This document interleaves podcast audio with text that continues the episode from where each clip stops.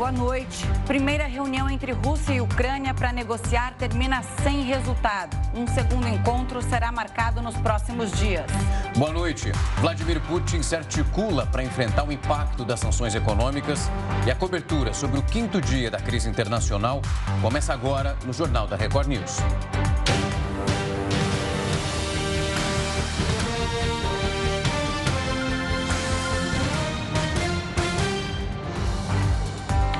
A guerra na Ucrânia entra na sexta madrugada. Vamos então com imagens ao vivo da capital Kiev. Centenas de tanques russos estão a 30 quilômetros da capital. Ucranianos resistem com civis armados e o exército.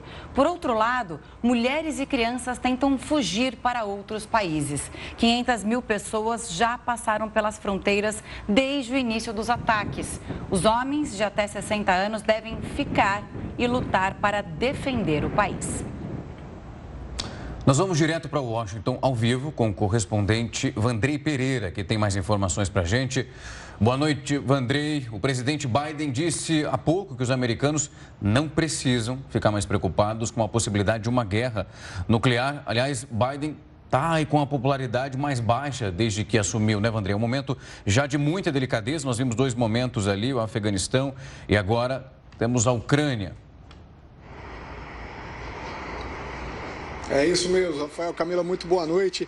É, os números não estão a favor né, do presidente Biden desde que ele iniciou esse mandato. Eu, colocaria até mais um ponto aí, como você citou, a crise da Ucrânia e também a questão da saída das tropas do Afeganistão. E a gente tem também a pandemia, né, que contribuiu bastante para isso.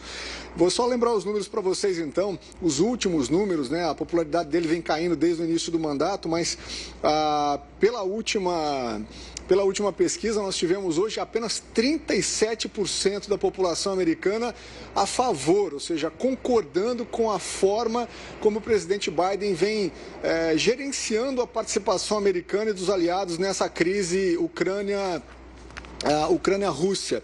E 47% da população, ou seja, quase metade da população, de acordo com essa pesquisa, que não está de acordo, não concorda com a forma como o governo americano está se posicionando e está gerindo essa crise.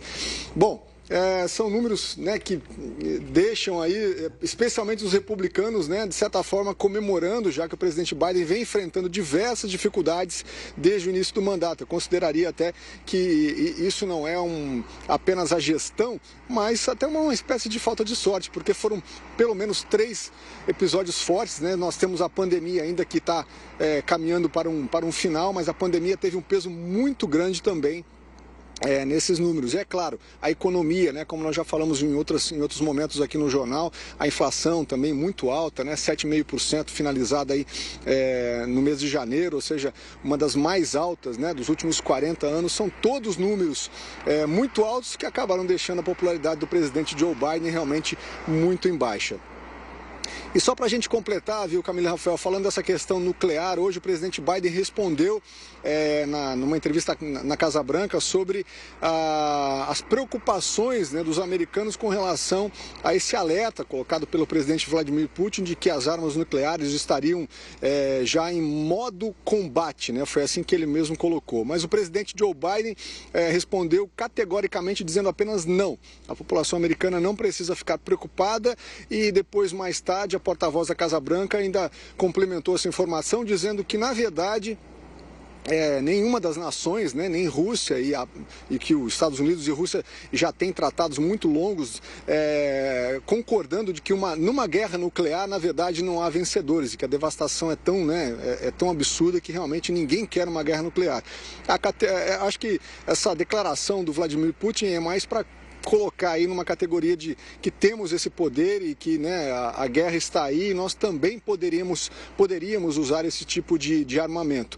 Mas a Casa Branca tentou aí acalmar os americanos, porque é claro que a preocupação é, quando se fala né, em armamento nuclear, acho que é, eu acho que é exatamente o que diz o acordo. Não é uma guerra onde há vencedores, né, Camila Rafael?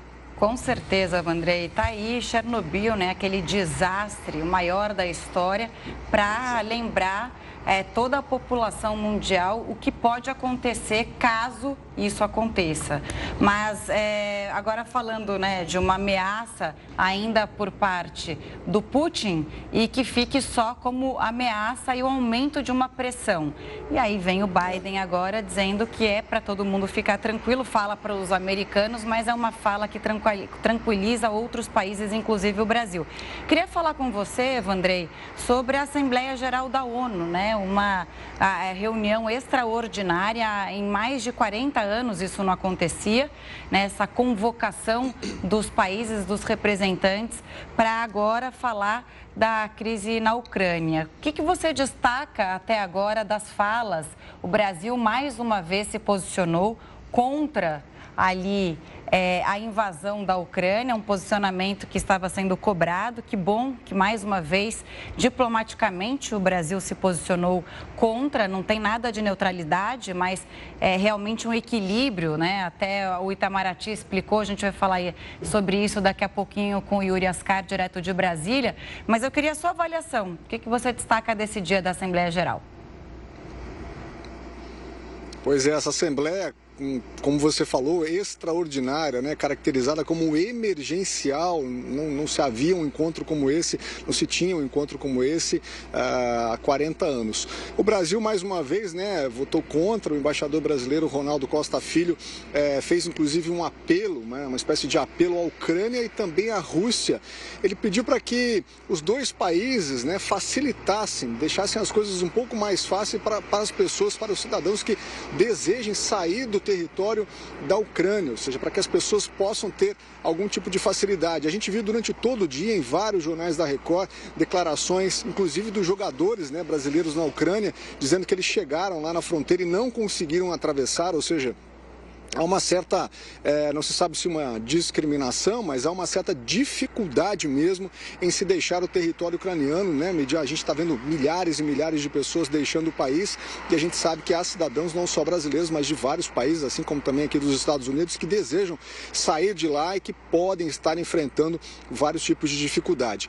Mas então ficou então esse apelo, né, no, no discurso do embaixador é, brasileiro nesse, nessa reunião do Conselho de Segurança da ONU.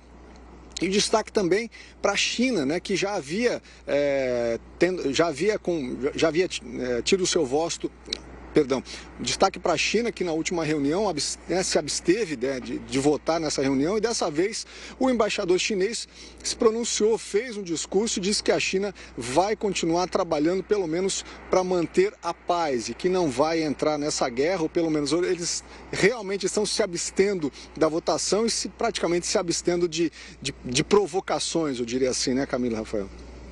Com certeza. Vandrei, obrigada pelas explicações, pelas informações. Boa noite para você e nos vemos amanhã em mais um dia de cobertura especial sobre Isso essa mesmo. guerra na Ucrânia. Até mais. Até, Vandrei. Bom, e funcionários do Itamaraty começaram a chegar hoje à Polônia para auxiliar aqueles brasileiros que estão fugindo da, da guerra na Ucrânia. A gente vai até Brasília conversar com o Yuri Ascar, que está no Itamaraty. Tem todos os detalhes para gente. Yuri, quais são as novidades? Como vai funcionar essa comitiva brasileira? Quer dizer, é, é, até chegar ali à fronteira, os brasileiros têm que ir por si só, como a gente estava explicando outro dia. Então, é, eles vão auxiliar os brasileiros ali na fronteira quando eles estiverem prontos ou conseguirem deixar a Ucrânia. É isso, né? Boa noite. Boa noite, Camila, Rafael, boa noite a todos. Exatamente, esses oito diplomatas enviados pelo Itamaraty já estão em Varsóvia, lá na embaixada do Brasil na capital da Polônia e vão fazer essa força-tarefa, unidos ali com os próprios diplomatas da embaixada, os servidores que estão lá e mais também uma equipe do Ministério da Defesa, que também está em Varsóvia. Inclusive, o Itamaraty há pouco divulgou uma imagem de uma reunião desse grupo reunido lá na Embaixada do Brasil na Polônia, exatamente já estudando os planos de evacuação e também planos de resgate dos brasileiros que ainda estão na Ucrânia e não atravessaram a fronteira. Os brasileiros têm saído em duas fronteiras ali, né? Tanto com a Polônia como também com a Romênia.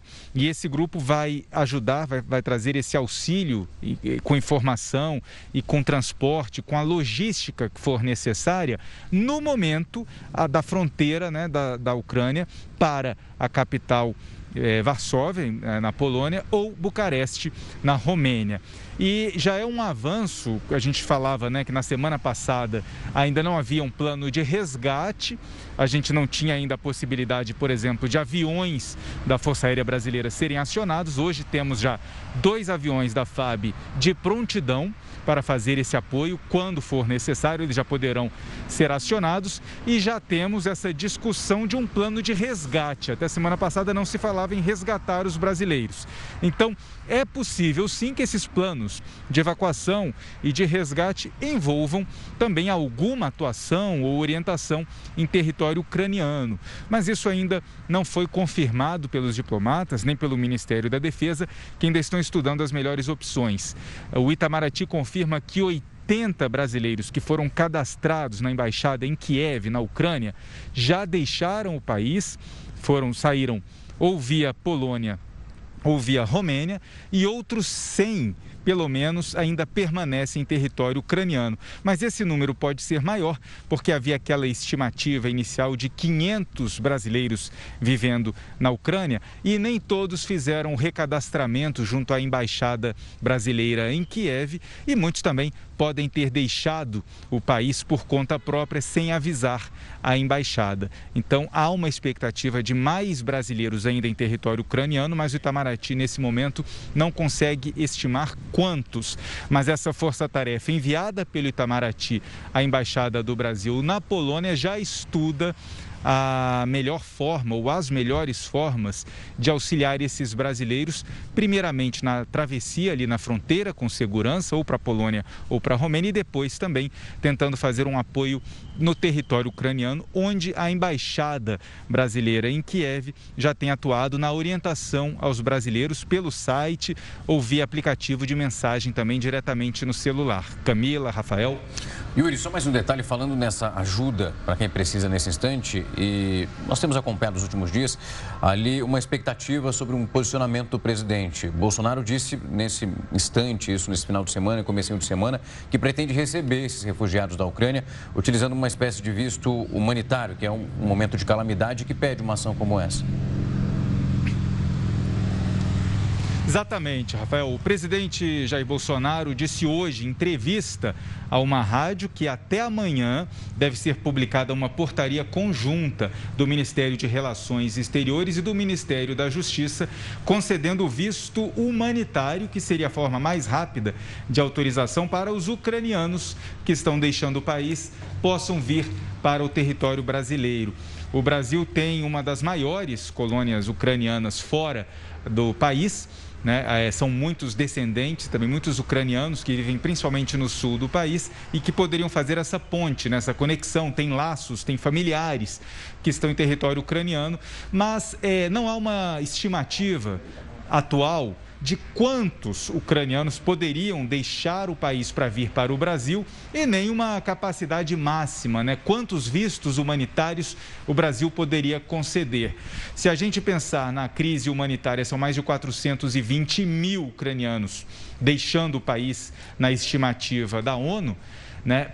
Poucos são aqueles que vão ter condições né, de é, pagar uma passagem aérea considerada muito cara para a maioria e sair lá dos países, ou da Polônia, ou da Romênia, os países mais próximos ali da Ucrânia, e conseguirem vir para o Brasil. Então, é um número que, mesmo que a maior parte daqueles que tenham vontade, que tenham condições de vir para o Brasil, mesmo que eles venham, não vai trazer nenhum impacto, pelo menos essa é a estimativa do Itamaraty. Mesmo que todos os que possam, que tenham condições de vir, consigam vir para pegar esse visto né, humanitário, não seria algo que traria algum desequilíbrio econômico ou alguma impossibilidade de concessão de todos esses vistos, caso haja um grande número de ucranianos querendo vir para o Brasil, que não é essa estimativa.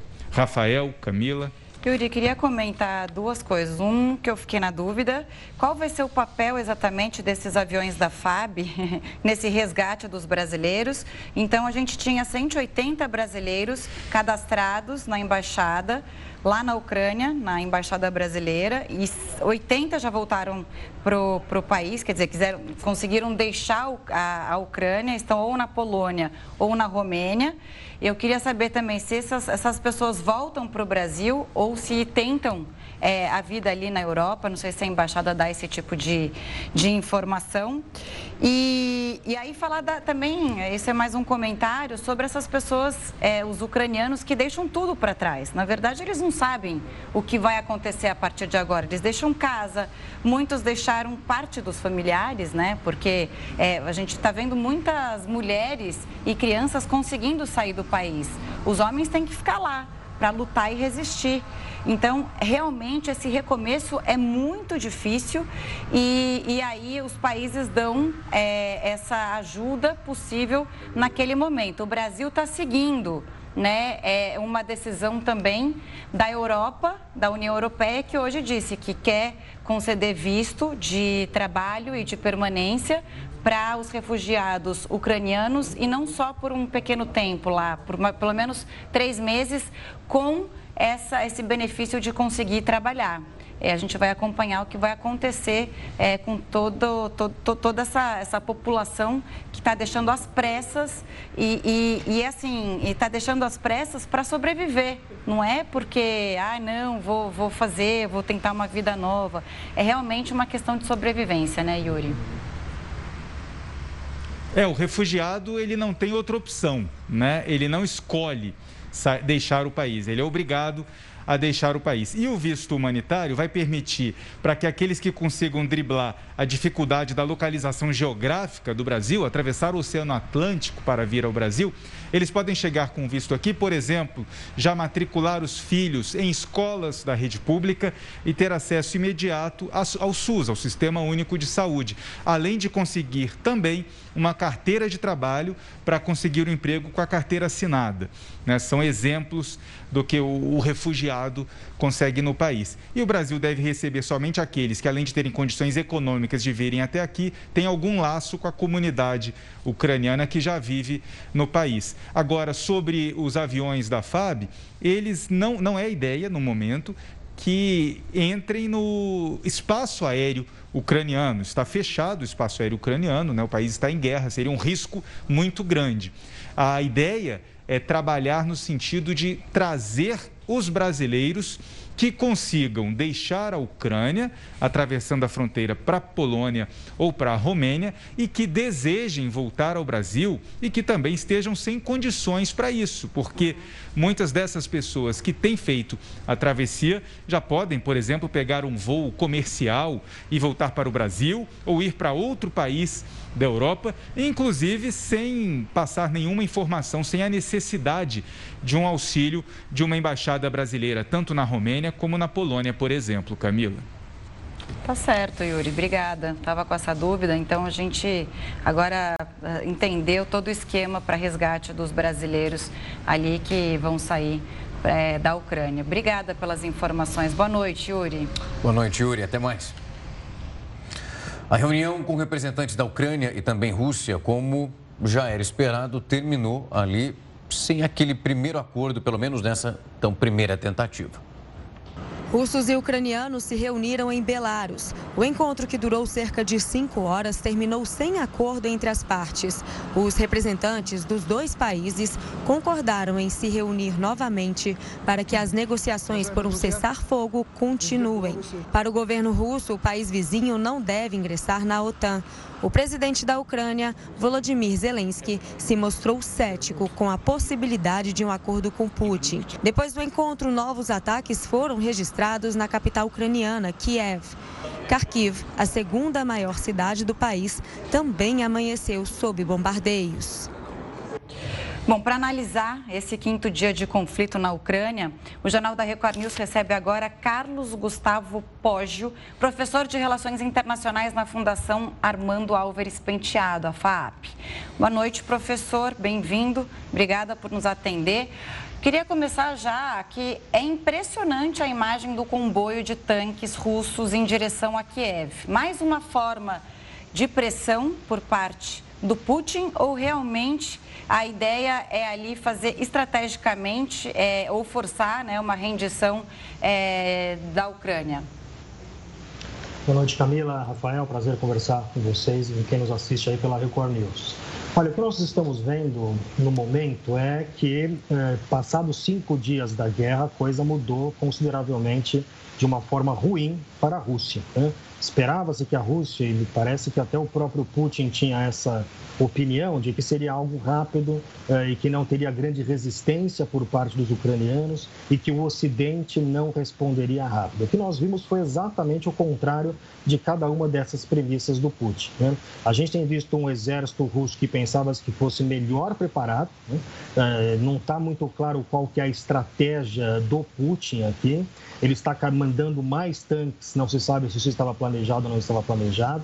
Mas o que nós vamos ver é que claramente vai haver uma tentativa muito forte da Rússia de tomar a capital Kiev. Agora, o grande fator aqui para a gente prestar atenção nessa guerra é o fator tempo. Né? O tempo ele é inimigo da Rússia e é amigo da Ucrânia. Então, quanto mais tempo esta guerra durar, pior para a Rússia. Quanto mais tempo essa guerra durar, melhor para a Ucrânia. A estratégia dos ucranianos é estender esta guerra o máximo possível, porque sustentar um esforço de guerra como esse custa dinheiro. Né? O Putin gasta bilhões de dólares uh, para sustentar esse esforço de guerra. E agora, num, num contexto em que a Rússia está passando por sanções econômicas, né? deve ter uma, uma crise social em breve. A situação é muito delicada para o Putin. Né? Minha impressão é que ele calculou muito mal uh, os objetivos estratégicos desta empreitada na Ucrânia e agora está pagando o preço político por isso. Professor, quem fala aqui é Rafael, boa noite mais uma vez. Professor, nós acompanhamos, exatamente lendo, tentando fazer uma leitura dessa estratégia. Putin tinha uma expectativa de como o Ocidente, também os outros países ali vizinhos, eles receberiam essa empreitada toda. Nós acompanhamos a Finlândia e a Suécia sendo ameaçadas no último final de semana, dizendo se o movimento em relação à OTAN continuasse acontecendo, as medidas seriam severas. E a gente lembra que a Finlândia, por exemplo, agora está oferecendo armamento bélico, assim como a Bélgica fez também no sábado e no domingo.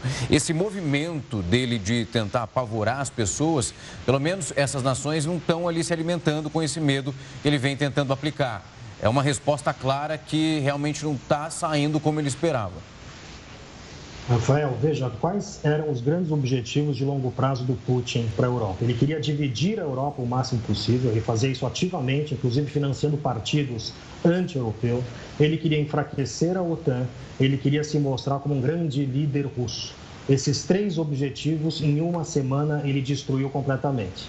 Ele está conseguindo fortalecer a OTAN, na verdade, ele deu à OTAN agora uma razão de existir. Né? Muitos diziam, ah, por que, que existe a OTAN já que não tem União Soviética? Muito bem, uma Rússia que age dessa forma, você começa a ter uma razão para a OTAN existir. Agora você tem, como você mencionou, países que não faziam parte da OTAN, o caso da Finlândia, que faz fronteira com a Rússia e Suécia, que vão começar a discutir essa questão. O parlamento finlandês acabou de dizer que amanhã vai começar a discutir a possibilidade de fazer parte da OTAN. É, os Estados Unidos vão reforçar posições na OTAN, então exércitos serão reforçados. A Alemanha vai começar a investir mais em poderio militar. Isso é uma, isso é uma coisa completamente nova na política externa Alemanha. É uma reviravolta bastante interessante nesse sentido. Então, nesse objetivo de enfraquecer a OTAN, ele não conseguiu. Ele conseguiu unir a Europa em vez de dividir a Europa. 20 anos trabalhando para desunir a Europa. Em uma semana, a Europa mais unida do que nunca. Estamos vendo aí a presidente da Comissão Europeia, a Europa adotando aí uma postura de liderança nesse processo todo. E a sua imagem eh, de um grande líder estrategista me parece que está um pouco manchada agora, ainda mais tendo em vista que a Rússia está muito isolada na comunidade internacional. Essa é uma das guerras em que uh, não consigo lembrar uma guerra em que houve um isolamento tão grande da potência agressora. Né? A Rússia não tem nenhum aliado importante, isso vai ficar claro na votação da Assembleia Geral. A China não está oferecendo nenhum tipo de apoio ou ajuda para a Rússia. Está adotando uma postura um pouco ambígua, dizendo que não, uh, evitando né, de uh, criticar a Rússia, mas não está apoiando também não. Então não tem nenhum aliado relevante para a Rússia. Ao passo que do outro lado nós vemos uma articulação entre os aliados que deram uma resposta extremamente rápida. Né? Já no fim de semana usaram a sanção, uma das sanções mais fortes que eles poderiam ter utilizado, que é essa questão do SWIFT. Ou seja, o Putin cometeu, do meu ponto de vista, a razão pela qual eu, eu dizia até eh, antes da, do discurso dele na segunda-feira que era difícil ele invadir, porque os riscos eram muito grandes. Nós estamos vendo aí os riscos. Né? Então a gente tem que entender, afinal de contas, o que aconteceu com o Putin, que ele está mais exposto a correr risco. Né? Uh, agora, claramente, ele não está cumprindo os objetivos estratégicos dele nesta guerra. Toda guerra, a guerra ela não é apenas um fenômeno que você mata pessoas por matar. A guerra ela tem um objetivo político. Né? A guerra é uma forma de você, através da violência, obrigar o seu adversário à sua vontade. Né? E não é isso que nós estamos vendo agora. Exatamente isso que eu queria te perguntar. Uma guerra hoje em dia não se faz só com poderio militar como eu acho que era antigamente. Queria que você falasse isso historicamente, se as guerras elas eram divididas em sanções econômicas e também sobre o poderio militar. Porque agora a gente está vendo uma guerra violenta que acontece, mas é, você lidar e ficar isolado do resto do mundo, isso tem um impacto muito grande em relação à sua população, que também começa a reclamar, porque a hora que a gente sente no bolso, é, é ali quando acontecem as manifestações. No, no final de semana, a gente viu várias manifestações pelo mundo de russos é, é negando e com vergonha de ser russo, né? De serem russos. Então, é, eu queria que você explicasse para a gente se essa é a primeira guerra que a gente vê com essa potência de sanção econômica e, e, e, e aonde que isso pode acabar? Na verdade, isso pode tirar mesmo o fôlego do, do Putin para continuar nessa guerra armada? É, tem, tem muitas questões interessantes para a gente explorar. Né? Essa história dos russos que dizem sentir vergonha de ser russo isso muitas pessoas na Rússia não estão apoiando esta guerra. Né? Veja que é o contrário, por exemplo, de uma outra guerra controversa que também não teve apoio da ONU, que é a guerra do Iraque. Quando os Estados Unidos invadiram o Iraque em 2003, Uh, também não teve apoio da ONU, foi muito controverso, mas a gente não viu, primeiro, os americanos apoiaram esta guerra, né? uh, segundo, não vimos o mundo inteiro contra os Estados Unidos, os Estados Unidos foi ao Iraque com uma coalizão de alguns estados importantes, incluindo o Reino Unido e outros estados, né? ou seja, não houve inclusive uma divisão muito grande na União Europeia. A guerra do Iraque fez mais para dividir a União Europeia do que esta guerra da Ucrânia. Né? Então foi uma situação muito distinta nesse sentido. Acho que é interessante a gente ter essa medida de comparação. Quanto às sanções, sanções nesta extensão que está sendo utilizada e contra um país da extensão territorial, política e econômica da Rússia, isso é algo, algo absolutamente inédito na história. Né? A gente nunca viu eh, sanções serem usadas desta forma contra uma grande potência. Normalmente, sanções são utilizadas contra países menores, né? A gente vê o Iraque, Cuba e outros países que são alvo de sanções. E qual que é o objetivo das sanções? Não é só mudar o comportamento do ator sancionado, né? As sanções elas cumprem dois objetivos. Um é esse: primeiro, querer afetar o cálculo de custo-benefício do ator que está fazendo a ação que você não quer que ele faça. E o segundo é mandar um sinal, né?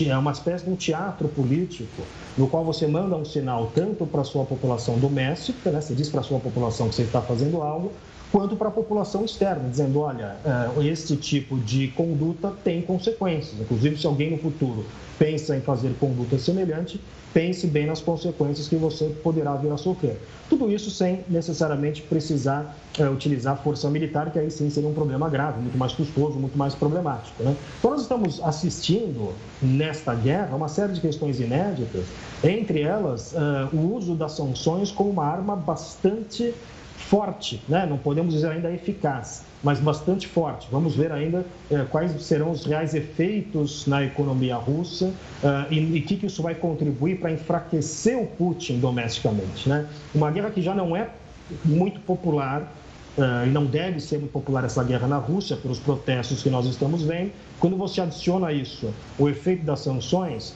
o Putin pode começar a se ver em maus lençóis. Professor, nós temos acompanhado Vimos isso no, aí no Conselho de Segurança e agora também vimos na Assembleia uma posição muito firme ali combatendo essa ideia de neutralidade. O secretário-geral da ONU hoje cita isso, dizendo que quando você escolhe pela neutralidade, nesse momento você escolhia apoiar o que nós estamos acompanhando em relação às atitudes bélicas da Rússia. A gente lembra muito da situação brasileira, não é o único país que permanece fazendo esse movimento. Faz sentido colher essa ideia, porque muitas pessoas se questionam, ok, não vamos entrar no meio desse conflito, nem ali com, uma, com um discurso, nem nada do tipo, não queremos plantar isso para não colher um fruto ruim lá na frente. Esse tipo de atitude pode ser mais negativa do que, de fato, fazer ali um discurso? Rafael, veja você, com outro fenômeno importante dessa guerra, tem muita coisa que está mudando, tá? É importante que quem nos assiste entenda que esta guerra ela marca um novo período das relações internacionais. Nós estamos verificando um rearranjo de forças nas relações internacionais, vendo algumas novidades importantes. Entre elas, Veja, a Suíça, né, que tem um papel clássico de neutralidade, a Suíça se manteve neutra na Segunda Guerra Mundial, nem a Suíça ficou neutra agora.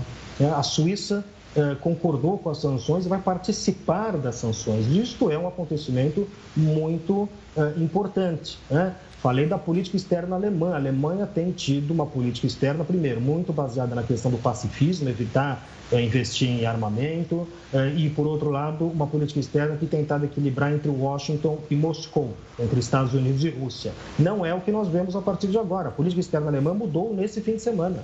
Né? Ela se alinhou definitivamente com os Estados Unidos, se colocou contrário ao governo do Putin uh, e agora disse, anunciou, isso é uma, veja isso é uma questão de longo prazo, né? não é um, apenas um impacto momentâneo, anunciou que vai começar a investir mais em uh, defesa, vai gastar mais em defesa, em armamento, coisa que a Alemanha não fazia. Então é uma mudança importante. O Brasil uh, talvez tenha perdido um pouco o bonde desta mudança, né? de acompanhar essas questões.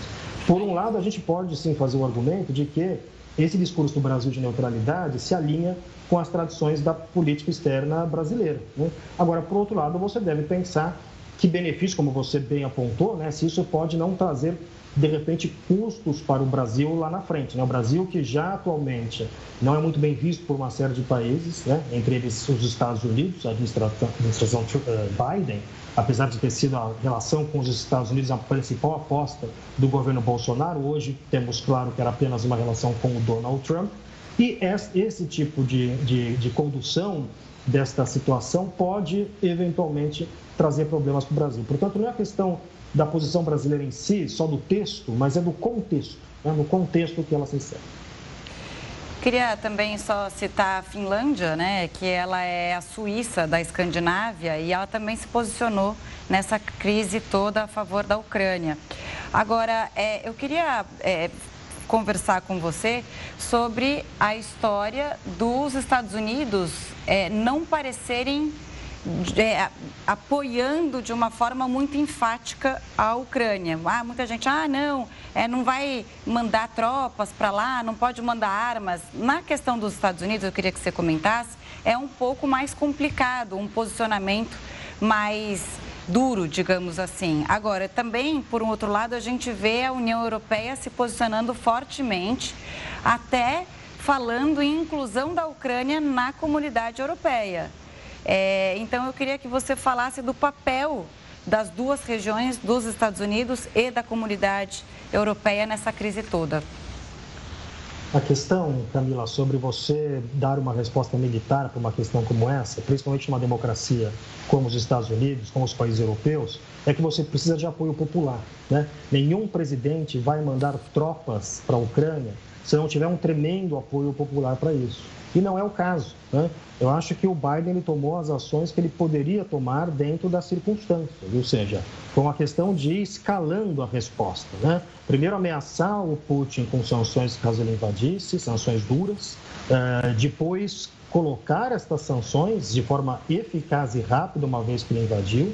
E terceiro, deixar a opção em aberto para caso o Putin resolva se estender e eventualmente atacar algum aliado da OTAN, algum membro da OTAN, aí sim pensar numa possível resposta militar. Né? Não é o caso agora, já que a Ucrânia não tem nenhum acordo com os Estados Unidos, ou os Estados Unidos não têm obrigação nenhuma, do ponto de vista de tratados internacionais, eh, de defender a Ucrânia, né, nem do ponto de vista militar, nem do ponto de vista econômico, e eu acho que eles estão fazendo aquilo que é politicamente possível dentro dos seus próprios países. O que é politicamente possível é este apoio do ponto de vista logístico, financeiro, as sanções econômicas à Rússia.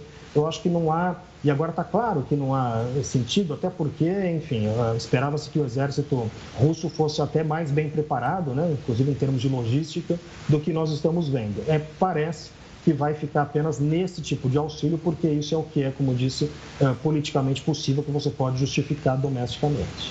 Professor Pódio, agradeço muito seu tempo e disponibilidade para trazer um pouco dessa realidade, esmiuçar as notícias das últimas horas, porque realmente vai mudando a cada dia. A gente vem num caminho, mas é importante aproximar aqui as pessoas que nos acompanham da gravidade dessa situação e como ali devemos, como nação, nos comportar nesse instante e da dificuldade que é vivenciar esse processo. Mais uma vez, professor, boa noite, muito obrigado. Obrigado, Rafael, Camila, boa noite a todos. Boa noite. Até. Vamos então direto agora para Lviv, cidade a oeste da Ucrânia, onde está o repórter Roberto Cabrini. Ele acabou relatando para a gente, vai trazer esses detalhes, o que encontrou. Cabrini está na Ucrânia, como eu estava falando, e vai contar exatamente o que ele viu sobre o engajamento do povo na Ucrânia para defender o país e também a dificuldade desse avanço do exército russo. Agora à noite, o alarme que alerta para ataques aéreos soa aqui em Lviv, oeste da Ucrânia. Mas as operações militares russas não se confirmaram. A cidade vive nesse momento o toque de recolher. Ninguém pode sair das ruas das 10 da noite às 6 da manhã. A verdade é que a resistência ucraniana está sendo maior do que os russos imaginavam. Hoje, andando pelas pequenas cidades, pelas pequenas vilas ucranianas, encontramos a resposta para essa questão: a enorme adesão da população à resistência do país como um todo. Conheci, por exemplo, um mestre de obras que, com uma arma de caça em punho, disse que vai enfrentar os blindados russos. De Lviv, oeste da Ucrânia, Roberto Cabrini, para a Record News. Olha, é um relato do Cabrini, né? Ele fez esse percurso, ele está a caminho de Kiev, está tentando, ele está nessa cidade, ele vive, que não foi atacada ainda. Então, ele relatou que os moradores ainda tentam ter uma vida, se é que dá, normal. normal. As pessoas com pressa na rua, tem cafés, 80% do comércio já fechou, mas você ainda encontra lugares abertos. E aí é, ele encontrou barricadas e ele falou com esse, esse mestre de obras que estava com uma arma de caça na mão. A gente vai acompanhar aí, ó algumas imagens feitas por ele, pelo repórter cinematográfico. É, eles estão ali é, desde ontem na Ucrânia e aí mostram tudo isso para a gente. A gente vai ver o momento em que o repórter Roberto Cabrini conversa com civis ucranianos. Ele chegou num abrigo em Lviv, todos estavam armados, prontos para o combate é possível ver ele conversando para entender as motivações dos ucranianos em defender o país da invasão dos russos. Vamos, dos russos. Vamos acompanhar um trecho.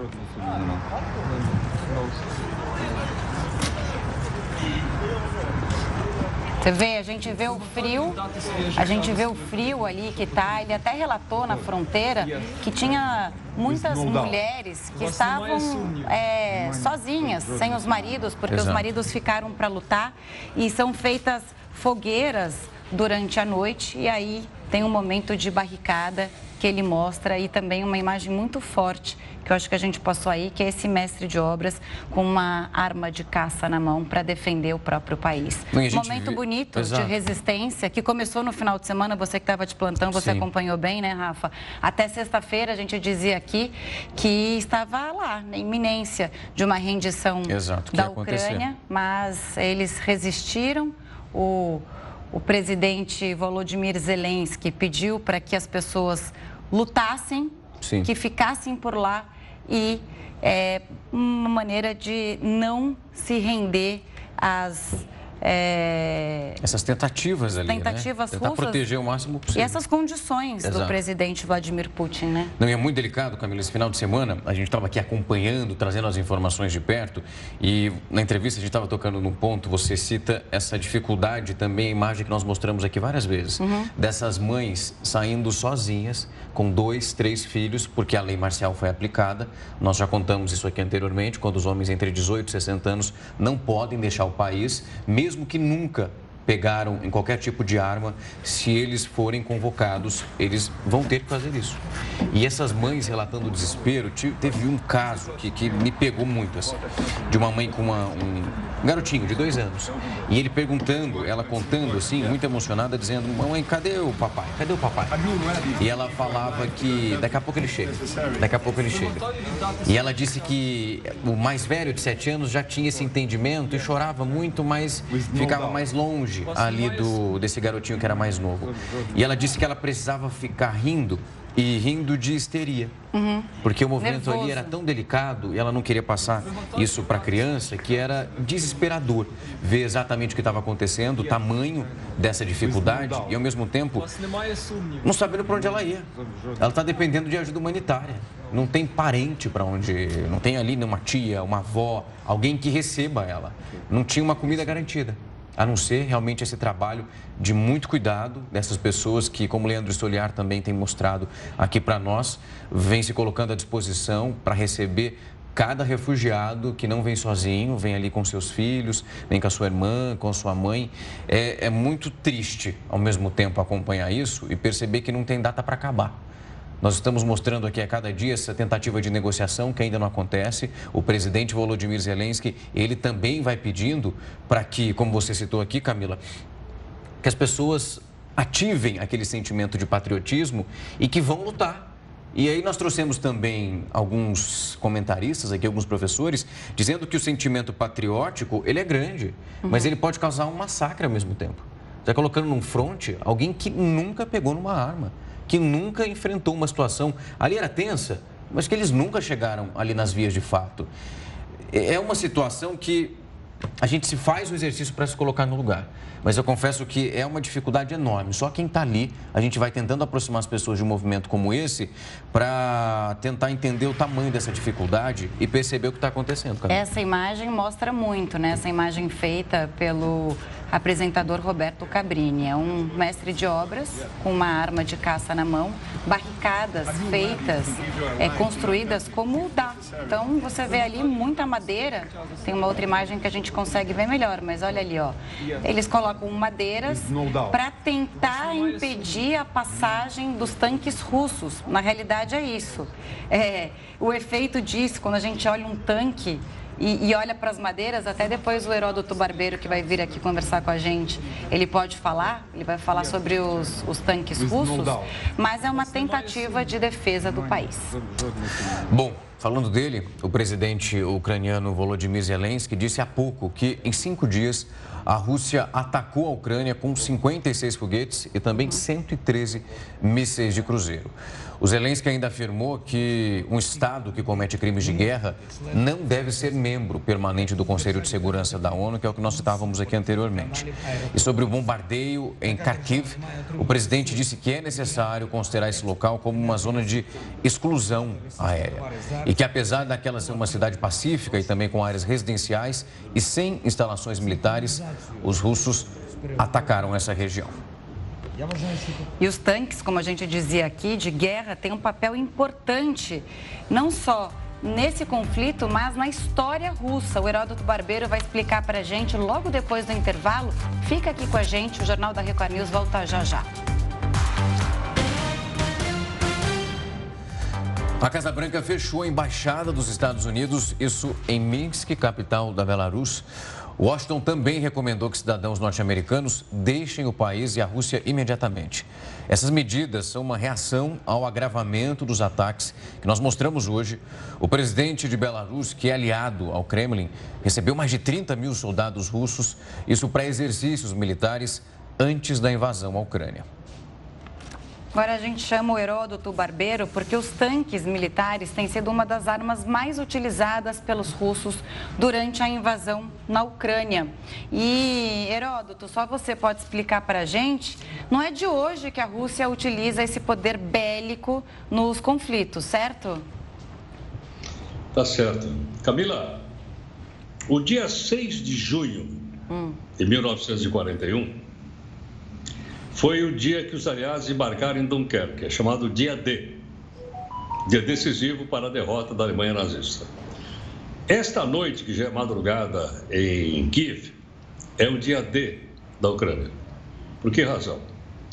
Se os tanques, a coluna de tanque está muito perto da cidade, uma, uma coluna enorme. Segundo a, os satélites americanos, essa coluna tem 27 quilômetros de comprimento tanque para dar com pau.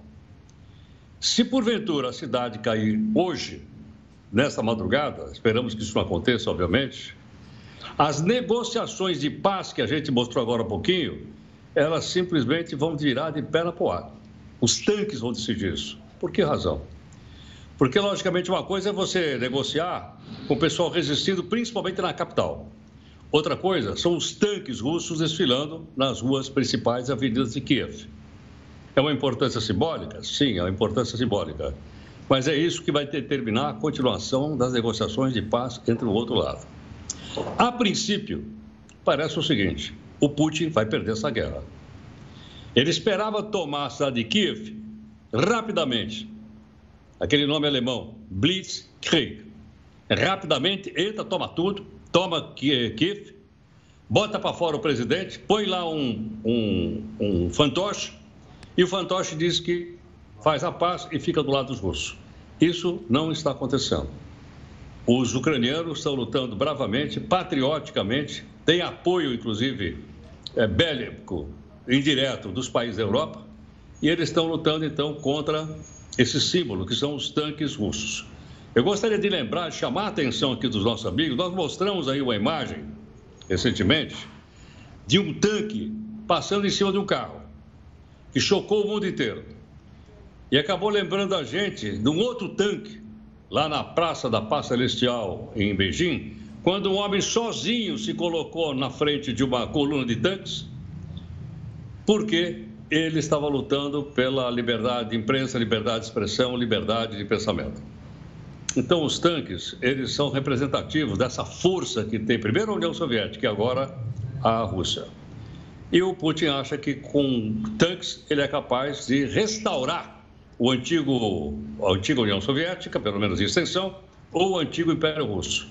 Então é isso que nós vamos ter. Volto a dizer, o que está acontecendo nesse momento é o dia D para o futuro da Ucrânia. Se Kiev vai resistir ou não à entrada dos tanques russos, já estão nas portas da cidade.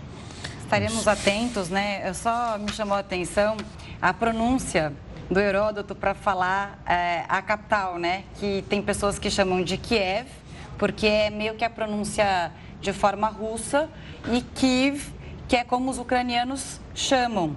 E aí até alguns ucranianos é, relataram que eles preferem que nessa crise as pessoas usassem Kiev é, em apoio a, a população ucraniana, né, Heródoto? Eu não sei, é, é, na verdade, a história exatamente, mas eu sei que é, o povo ucraniano e o povo russo é, eram próximos.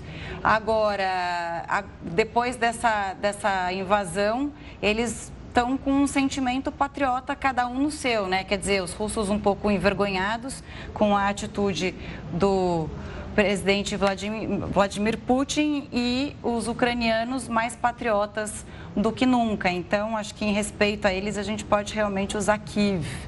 É interessante a sua pronúncia. A gente fala no Putin, Putin. Ele é apenas a cara desse movimento. Atrás dele Exato. estão os grandes magnatas russos uhum. e a elite militarista que sobrou da antiga União Soviética. Olha a cena do tranque aí passando por cima do carro. O mundo inteiro viu isso aí, tá? Isso aí correu em todas as redes sociais. O Putin, que é, vamos dizer assim, o ponta de lança dessa turma, tanto do, da, da elite uh, bilionária russa, como dos antigos partidários lá da, da, do militarismo soviético, ele vai pagar caro por isso. Vai pagar muito caro por isso. E vou até expressar uma opinião que eu vi hoje. Hum. O Putin perdeu essa guerra. Ganhar uma batalha não quer dizer ganhar a guerra. Ele até pode ganhar a batalha de Kiev, mas certamente ele vai perder a batalha, a guerra da Ucrânia. Vamos escrever isso aí. Internamente também tem que ver os efeitos, né? Vamos ver como ele vai sair é, como imagem. Ele queria sair como líder forte, é, né? Eu tenho essa potência militar, é, relembrando a antiga União Soviética. É isso que ele gostaria pelo, pelo, pelas declarações e pelo que os especialistas falaram até agora. Eu não sei, quando a população começar a sentir os efeitos no bolso, né, Heródoto? Já tem muita gente protestando contra é, essa invasão na Ucrânia. Eu não sei se ele vai também atingir, se ele não vai perder essa guerra aí, essa, essa guerra da imagem. E guerra econômica. E Vou explicar econômica. daqui a pouquinho o que é o tal do SWIFT. Ah, a gente precisa de você para entender. Que não é uma casa de carnes, não, hein? Não, não é, não é. Não é sobre picanha, né? Daqui a pouco a gente volta a falar, então, Heródoto. Até já. Até já. A Polícia Especial da Ucrânia está procurando soldados secretos russos infiltrados em Kiev, capital do país. O governo de Kiev afirmou que mais de 100 unidades especiais da polícia estão operando nas ruas, revistando pessoas e confiscando documentos e carros suspeitos. As autoridades buscam soldados russos disfarçados. Vários pontos de controle foram montados em lugares estratégicos. Kiev continua sendo o alvo do ataque principal, de acordo com o nosso serviço e as nossas forças armadas, que confirmaram.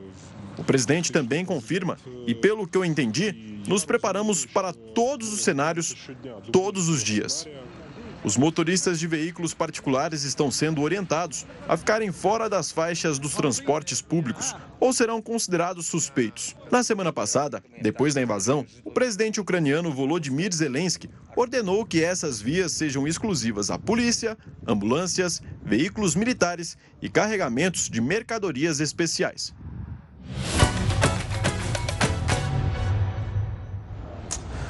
O São Paulo sofreu, mas venceu o Água Santa, isso com direito a um golaço no final do jogo. O tricolor abriu esse placar depois da cobrança de pênalti, ó, de Reinaldo. Você está vendo logo esse momento que vai chegar ali. O Água Santa empatou com o Alex Silva e o gol da vitória do São Paulo saiu no final do jogo, aos 44 minutos do segundo tempo. O argentino Caleri fechou Aí o placar com de bicicleta, final São Paulo 2, Água Santa 1. Olha a cobrança do pênalti. Fazer de bicicleta, fazia tempo que eu não via isso, hein? Humilhou. Não, tem que colocar ali, ó, de na, perto de casa, aquele porta-retrato que fica com movimento, e aí vai ficar vendo o tempo todo. Uma boa. Bom, o Comitê Olímpico Internacional recomendou a exclusão de atletas da Rússia e de Belarus das competições. O Jornal da Record News te conta já já. As sanções contra o Banco Central da Rússia já impactaram o país. Depois que os Estados Unidos proibiram todas as transações do Banco Central da Rússia, Reino Unido, Japão, França e Canadá congelaram ativos do Fundo Soberano da Rússia. Cerca de um terço do dinheiro das reservas financeiras russas estão nos países que aplicaram as sanções. O objetivo é usar a verba em crises e compensar as variações do valor de moeda nacional, e agora, com o bloqueio, a valorização do rublo, moeda russa, despencou, perdendo 30% do próprio valor, uma queda recorde no país. Em diversas cidades russas, já tem longas filas nas portas dos bancos, onde as pessoas estão sacando dinheiro e recursos. Com o grande volume de retiradas, o sistema bancário corre risco de quebrar. Em uma reunião com a equipe econômica, o presidente russo Vladimir Putin criticou as sanções e chamou o Ocidente de império de mentiras. Naturalmente, tendo em mente as sanções que a chamada comunidade ocidental, como chamei em meu discurso, o império das mentiras, está tentando implementar contra o nosso país. Para tentar estabilizar a desvalorização, o Banco Central dobrou a taxa de juros. De 9,5%, a alta foi para 20%. E com as sanções, o país corre risco de atingir a máxima histórica, chegando a 412,5 pontos, aumentando o risco de calote e percepção de inadimplência. Bom, a Europa e também os Estados Unidos já anunciaram que a Rússia está fora do sistema SWIFT. E quem vai explicar isso para a gente é Heródoto Barbeiro. Heródoto, conta que sistema é esse? Nós já começamos a ouvir esse nome ventilando antes mesmo da invasão, porque o problema também é tão grande quanto a Rússia, né? Exato. Uh, Rafa, amanhã a Bolsa de Valores de Moscou não vai funcionar. Quer dizer, claro, é carnaval. É, eu ia falar isso, agora é carnaval também? É carnaval? Não é carnaval, né? E eles não vão funcionar. Está fechado. Agora, a gente viu o seguinte: a Rússia ainda não foi totalmente retirada desse sistema chamado de SWIFT. Uhum. Alguns bancos foram, mas o Banco Central Russo ainda não. Por quê? Porque se isso acontecer, a Rússia quebra. Quebra totalmente. O dinheiro russo que a gente já mostrou aí está valendo muito menos, simplesmente ele vai desaparecer. Ou seja, vai dar uma quebradeira violenta na Rússia e ela poderá ficar numa situação de desespero. Por isso é que alguns bancos foram colocados para fora do sistema SWIFT, outros ainda continuam. Só para ter uma ideia, a gente fala em SWIFT. SWIFT não é nome de banco e também não é nome de sistema. Esse rio aí já fui lá, é o rio Moscou. É, é o seguinte: não é banco e não é sistema de pagamento. Não é sistema de pagamento? Não. Não é cartão de crédito? Não. Então, que negócio é esse SWIFT? O SWIFT é um aplicativo que tem sede na Bélgica e é controlado pelos bancos europeus e o Fed americano. Ele apenas faz, ele apenas acompanha, apenas acompanha o destino do dinheiro. Então, o banco A manda dinheiro para o banco B, é só clicar ali, o dinheiro já vai. Só que ele vai via SWIFT. Então, o SWIFT é uma garantia de que o cara pagou e que o outro recebeu. No momento que você tira um banco do SWIFT, ele não sabe mais o que ele está recebendo e o que ele está pagando. Fora do SWIFT, é como se ele voltasse aquele velho sistema da loja de, do armazém de secos e molhados, onde você tinha aquela caderneta que o cara molhava o lápis na boca e contava, entrou tanto, entendeu? Vai ter que voltar para isso. Então, é, para ter uma ideia da importância que isso tem, isso pode quebrar o sistema russo inteiro. Pode dar uma corrida nos bancos, a gente já viu aí alguma coisa, uma corrida nos bancos e os bancos vão quebrar. E o país vai entrar numa crise econômica sem precedentes. Agora a pergunta que não quer calar. Isso pode motivar uma reação violenta da Rússia? Não sei. Mas se você olhar para a história, os americanos fizeram algo semelhante contra o Japão em 1941. Como é que o Japão replicou? Atacou Pearl Harbor. Olha onde vai isso. Parece que é pouca coisa, não é? É muita coisa. Por isso, se não houver alguma, alguma retração, por exemplo, a Rússia continua vendendo gás para a Europa. Por que, que não parou? Está sem dinheiro.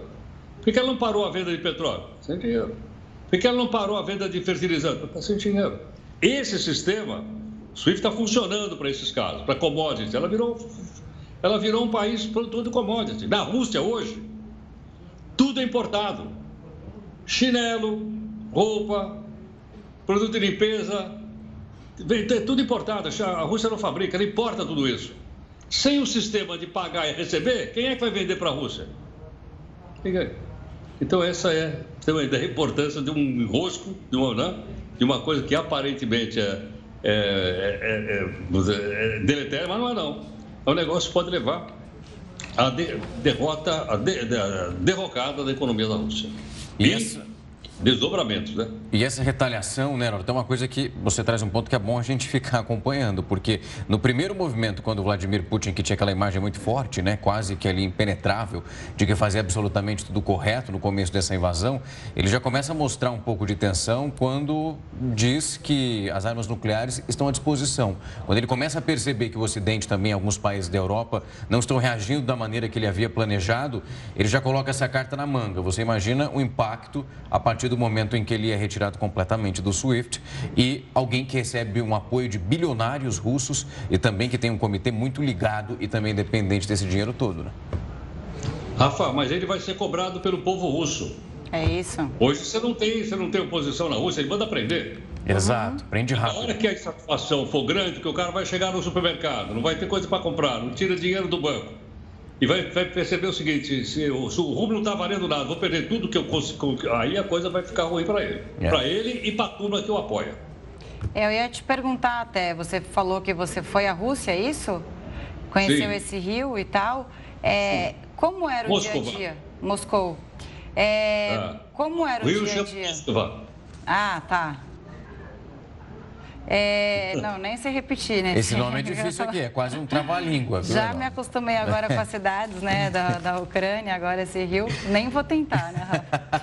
Mas, é, mas para falar, o Heródoto, é, o que, que você acha? Que era, era o dia a dia ali é, de uma cidade rica, de uma cidade com dificuldades? Que, que, quando você visitou, como era lá?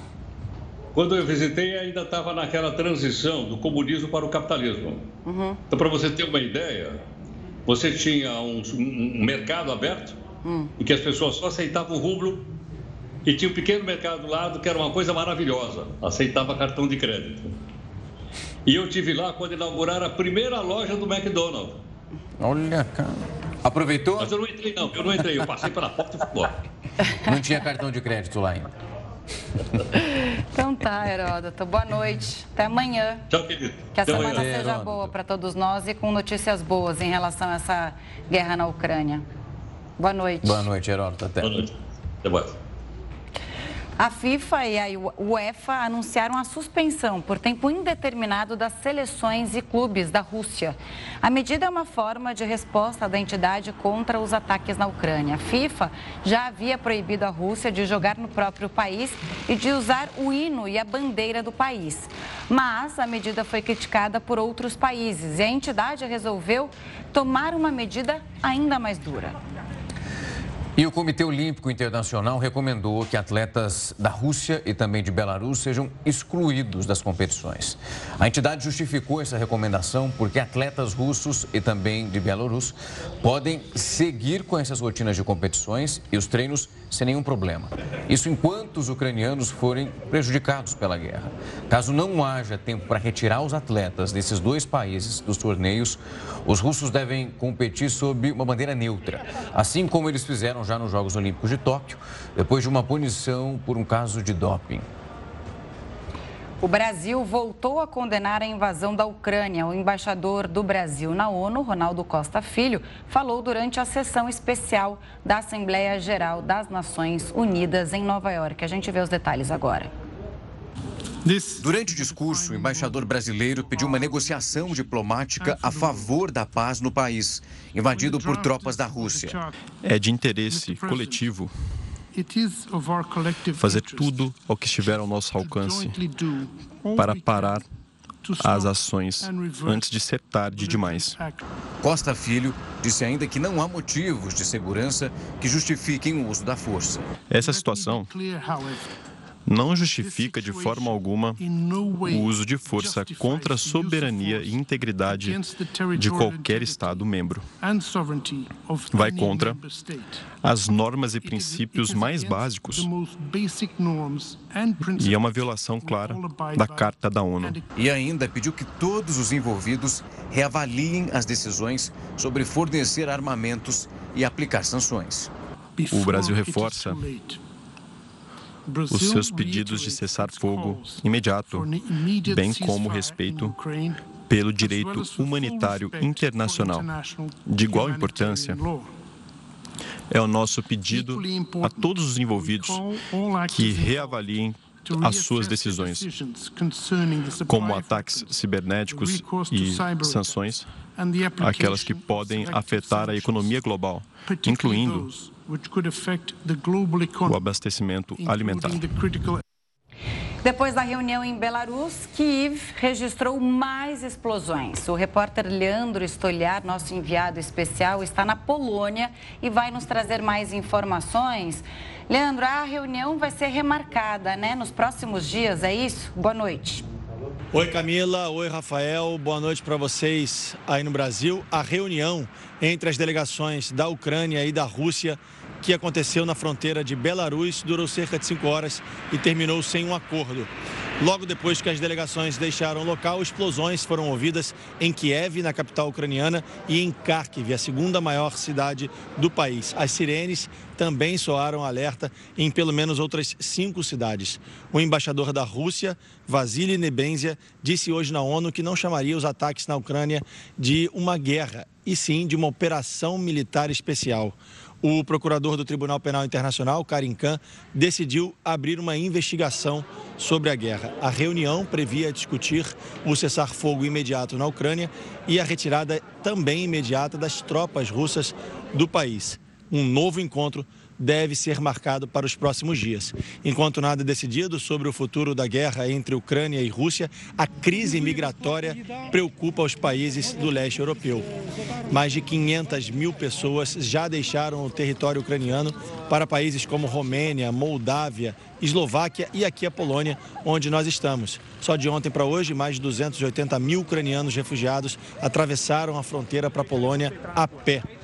O presidente Volodymyr Zelensky, o presidente da Ucrânia, assinou um pedido oficial para que a União Europeia inclua o país imediatamente no bloco, para que ele possa ter os mesmos direitos, o mesmo tratamento que os outros países da União Europeia. Esse pedido foi endossado oficialmente por outros oito países membros do bloco, que pediram negociações imediatas para decidir o futuro da Ucrânia na União Europeia.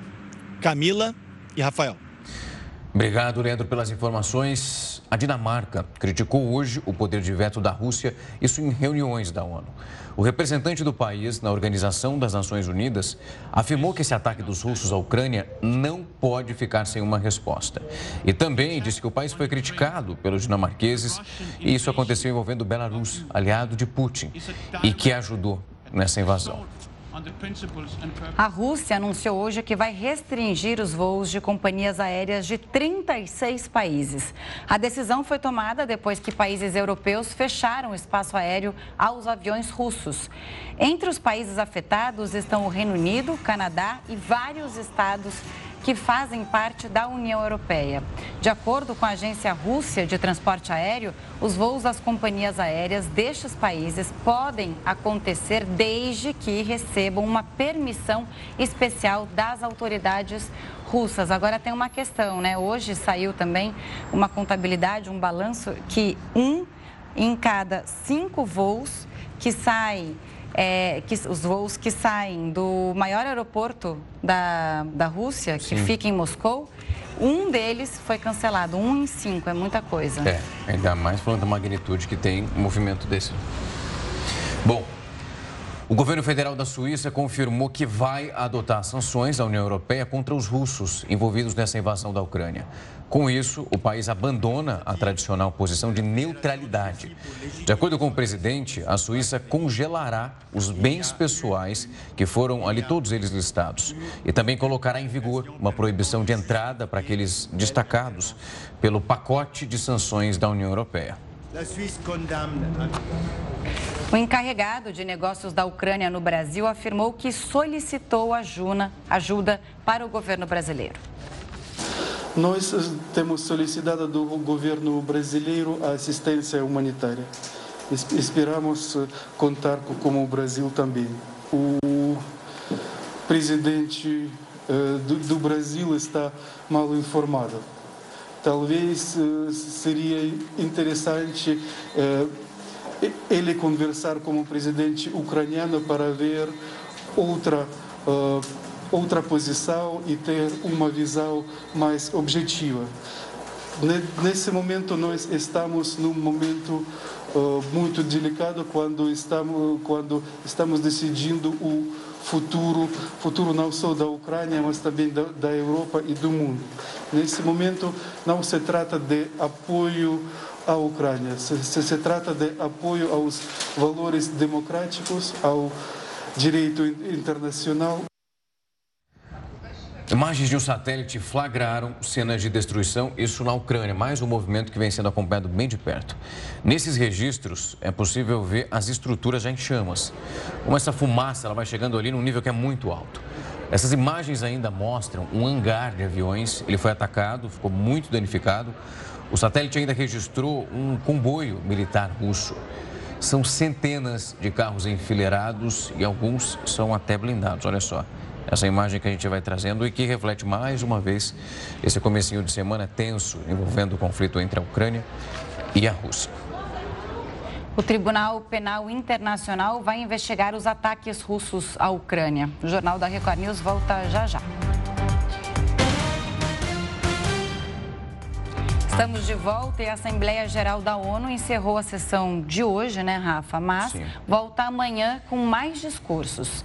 Cerca de 110 países se inscreveram para discursar. O encontro acabou após o discurso de número 45, feito pelo Chile.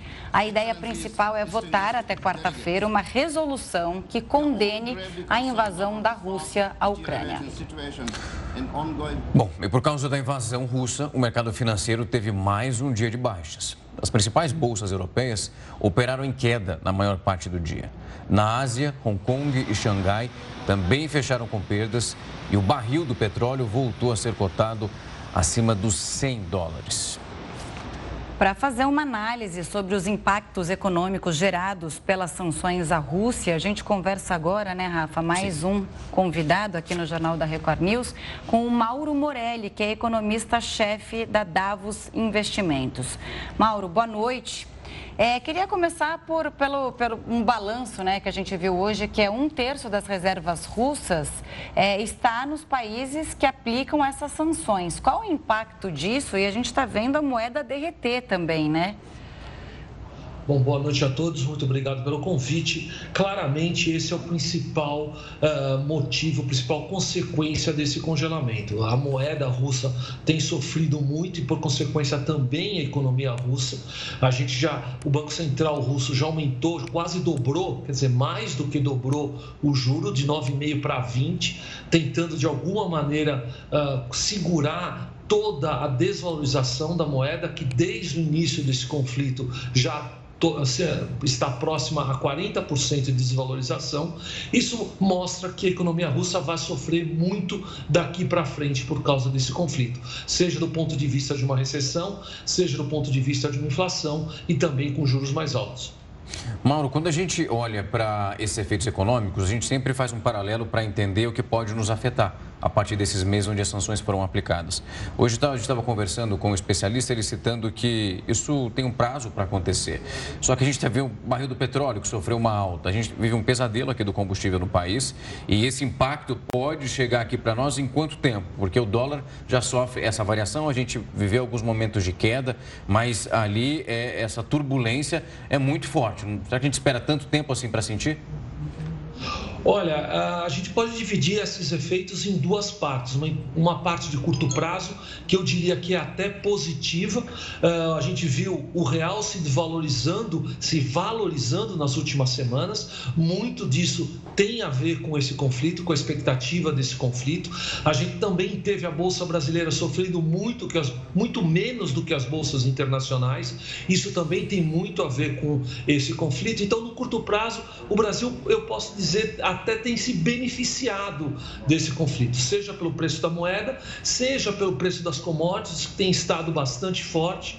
E o Brasil é um grande exportador de commodities e, obviamente, nesse momento a gente se beneficia disso. Mas isso, como eu falei, é uma visão de curto prazo. Se a gente olhar mais para o médio prazo, aí a gente tem o impacto do petróleo, como você falou.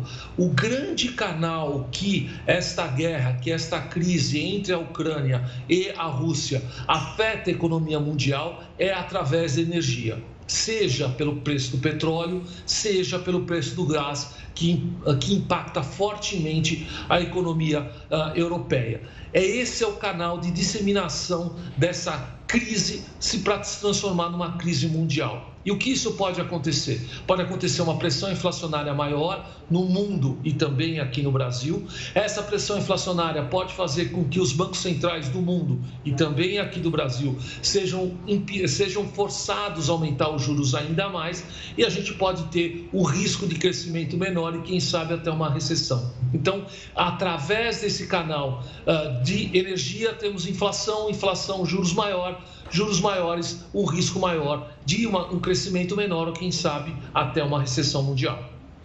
A Rússia vende muito para o Brasil petróleo também, não só para o Brasil, mas para muitos lugares. Por enquanto, ainda não se falou numa interrupção do fornecimento do petróleo. O que preocupa é a cotação do petróleo, que por mais um dia é, fechou cotado acima dos 100 dólares, né? Pelo que eu entendi.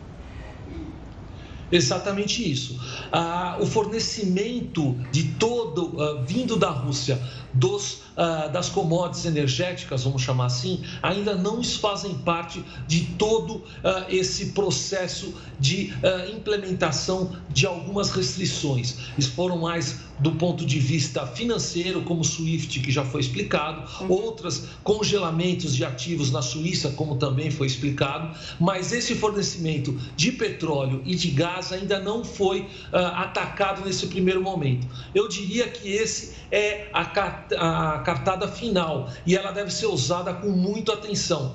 Por quê? Porque ela não só penaliza a Rússia, ela penaliza todo o resto do mundo e principalmente a Europa. Então vai ser uma, vai ter que ser utilizada essa cartada num momento muito específico, muito forte e eu diria até muito extremo. Professor, quando a gente olha também por um outro aspecto desse conflito, é a crise migratória. Nós temos ali a Polônia e também outra região que recebe cada migrante que sai e vai tentar uma vida de alguma maneira nesse instante. Só quando a gente olha para essas nações, esse movimento também ela vai pedindo força da economia dessas regiões para poder receber todas essas pessoas. O senhor acredita que se esse movimento continua, o número de imigrantes ele pode crescer, de refugiados, melhor dizendo, vai causar um empobrecimento? Essa região é uma região ali considerada rica em alguns países quando a gente vai olhando, mas pode causar um empobrecimento a longo prazo ou não? Isso não, não é possível afligir essas economias de maneira tão forte? Olha, vai depender muito do que vai acontecer após o encerramento dessa crise, após essa guerra, após esse conflito.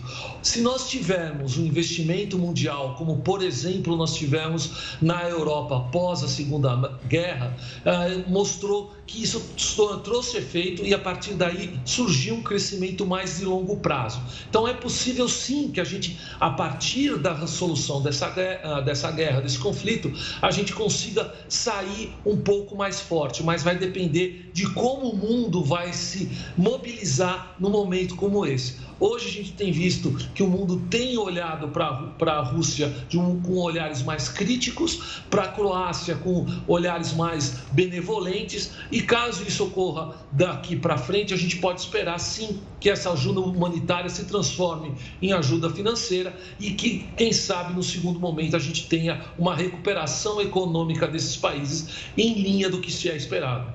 Professor, a gente só precisa colocar nessa conta também a pandemia, né? Porque se já estava difícil, agora com um baque desse, esse respiro de volta e conseguir enfrentar esse processo todo, é trabalho dobrado, né? Equação em dobro. Eu, eu tenho certeza absoluta que sim. Uh, toda essa crise pegou o mundo já numa situação bastante delicada. Uh, nessa retomada após uh, um momento mais crítico da pandemia, muitos entendem que essa nova variante, a Omicron, já que não é nem tão nova, ela é o sinal do término da pandemia, então, mas ainda não podemos dizer que a pandemia acabou. mas a gente pode dizer que era esperado que um crescimento econômico vindo desse momento uh, fizesse com que a economia mundial retomasse a padrões normais. O que, o que a gente se viu foi os bancos centrais mundiais uh, reagindo fortemente à inflação. Então nós temos uma, uma uh, como se fala, uma tempestade perfeita, uma inflação mais alta no mundo, uma dúvida de crescimento vindo pela pandemia e agora também uh, toda essa crise da Ucrânia e da Rússia. Não é à toa que as bolsas mundiais têm sofrido bastante nos últimos dias. Mauro, uma preocupação da Rússia é em relação à própria moeda, o rublo. A gente viu aqui que sexta-feira já teve uma queda gigantesca, de sexta para hoje outra né? Como você disse, o Banco Central teve que aumentar a taxa, dobrar a taxa de juros, né? Aqui no Brasil, só para a gente fazer um paralelo, a gente aumenta um ponto percentual, a gente já sente os efeitos na economia. A gente fez mais um aumento e a gente vai vendo o, o, o efeito que isso tem na economia e na própria moeda local. No caso do Brasil, agora a gente vai ver isso com a Rússia.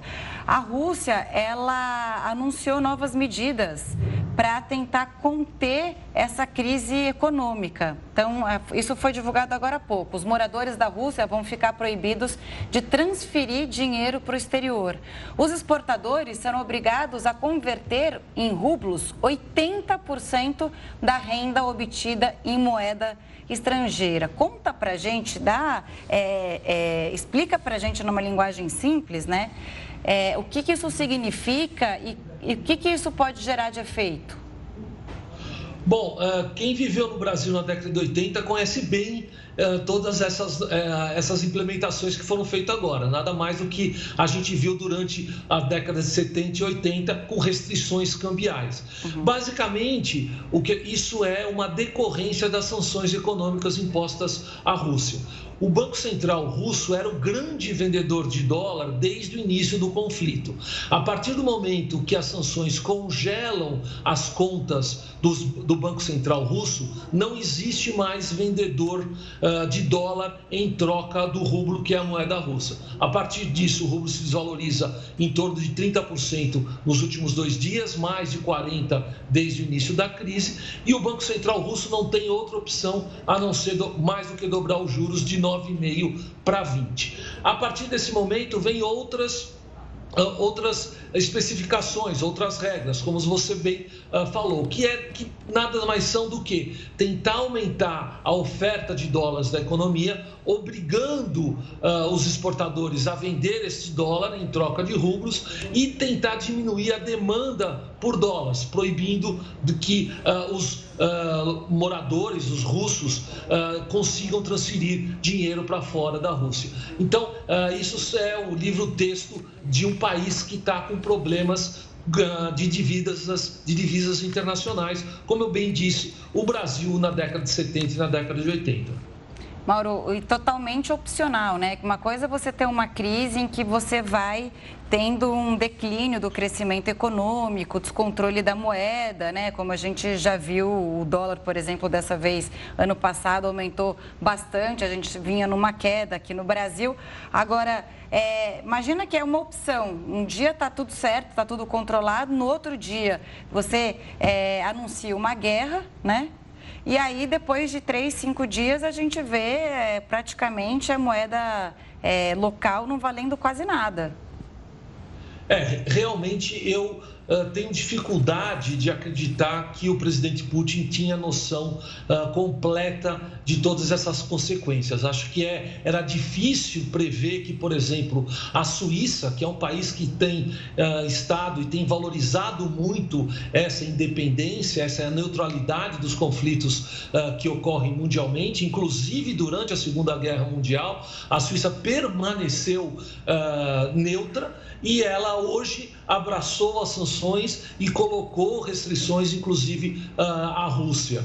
Então, isso realmente era difícil de prever, na minha opinião, e eu acho uh, que, por mais preparado que o governo russo tivesse nesse momento, e eu realmente acredito que o governo russo estava muito preparado uh, para essa guerra, prever essa magnitude que incluísse a própria Suíça e todas essas consequências à moeda. Agora, não vamos nos surpreender, acho que ainda vem mais coisas por aí, como, eu, como a gente comentou no início, inclusive pode surgir algum tipo de restrição à exportação de commodities energéticas, gás e petróleo, e aí sim a gente vai ter a economia russa sofrendo muito mais e o mundo, seja por inflação e seja por falta realmente do produto, sofrendo também. Mauro, quando a gente olha para os últimos líderes também, todos os discursos que foram feitos, todos eles naquele momento de aplicação, informação sobre as sanções, eles passaram dois recados. Um automaticamente para o presidente Vladimir Putin, que ele sentiria ao longo dos meses, mas um recado interno também que é muito importante. O presidente Biden disse que faria de tudo para que os americanos não sentissem o impacto desse movimento bélico dentro da economia. A União Europeia fez a mesma coisa e também cada líder da OTAN trouxe esse mesmo discurso. Quando a gente olha para o nosso cenário aqui nacional, é possível que o governo, a gente não temos o governo brasileiro automaticamente numa linha direta com esse conflito. A gente vem mostrando outra possibilidade, mas a marola disso pode ser sentida aqui. É possível imaginar que alguma atitude seja tomada para que nós não possamos sentir esse impacto tão alto. A gente já falou de combustível e também dessas commodities que trazem um efeito muito sofrido para o brasileiro. Olha, vai depender é, muito quais vão ser as consequências e qual dessas consequências vai prevalecer. O que eu quero dizer? Existem duas pressões. A primeira pressão é inflacionária, como eu coloquei, uh, vinda principalmente do petróleo, no caso do Brasil. Uh, se o mundo ficar um mundo com crescimento menor, mais razoável, com mais pressão inflacionária, a gente vai ver um mundo com juros maior, maiores e o Banco Central brasileiro provavelmente vai ser obrigado a aumentar esses juros ainda mais acima dos 12 do que a gente está prevendo. Por outro lado, se a, a ah, o crescimento mundial for o fator que mais sofrer ah, durante todas essas sanções, o que a gente vai acontecer é um crescimento menor, vai fazer com que o mundo necessite de um juro um pouco menor e, por consequência, o Banco Central brasileiro também não vai se sentir tão pressionado em aumentar os juros. Então, vai depender daqui para frente qual desses dois fatores vai prevalecer. Uma inflação maior num, num cenário de crescimento menor, mais aceitável, ou um crescimento muito menor num cenário de inflação uh, levemente pressionada. Dependendo de qual desses dois cenários vai, uh, irá prevalecer, a gente vai ver a reação dos bancos centrais do mundo e o Brasil deve ir nesse sentido. É difícil imaginar o Brasil muito fora dessa realidade uh, e não acho que seria saudável se a gente estivesse fora dessa realidade. Estar incorporado na economia mundial é algo que deve ser comemorado. A gente está vendo as consequências na Rússia quando ela é excluída do cenário econômico uh, mundial. Então, uh, infelizmente, nesses momentos a gente sofre um pouco, mas a somatória é positiva quando a gente está inserido numa economia mundial plena. Sem contar a economia da Ucrânia, que está muito abalada nesse momento, com certeza ela também exporta produtos importantes para o mundo, como dando exemplo aqui, o trigo. A gente fala do trigo é, exportado pela, pela Rússia, mas também tem essa parte da Ucrânia. Mauro, obrigada pelas explicações, pela entrevista aqui, pelo seu tempo. Até a próxima. Boa noite. Muito obrigado. Boa noite, prazer é meu. Até a próxima. Até a próxima, Mauro. O Tribunal Penal Internacional vai abrir uma investigação sobre os ataques cometidos pela Rússia na Ucrânia. Essa é a primeira etapa de um possível processo contra os responsáveis por esses ataques. O procurador do tribunal disse que, por conta dessa expansão do conflito nos últimos dias, essa investigação pode abranger outros supostos crimes que foram cometidos na Ucrânia. Ele ainda disse que solicitou o suporte de organizações internacionais para apoiar esse processo. Olha, uma medida polêmica hoje que chamou bastante atenção. O presidente da Ucrânia decidiu hoje que vai libertar os presos com experiência militar.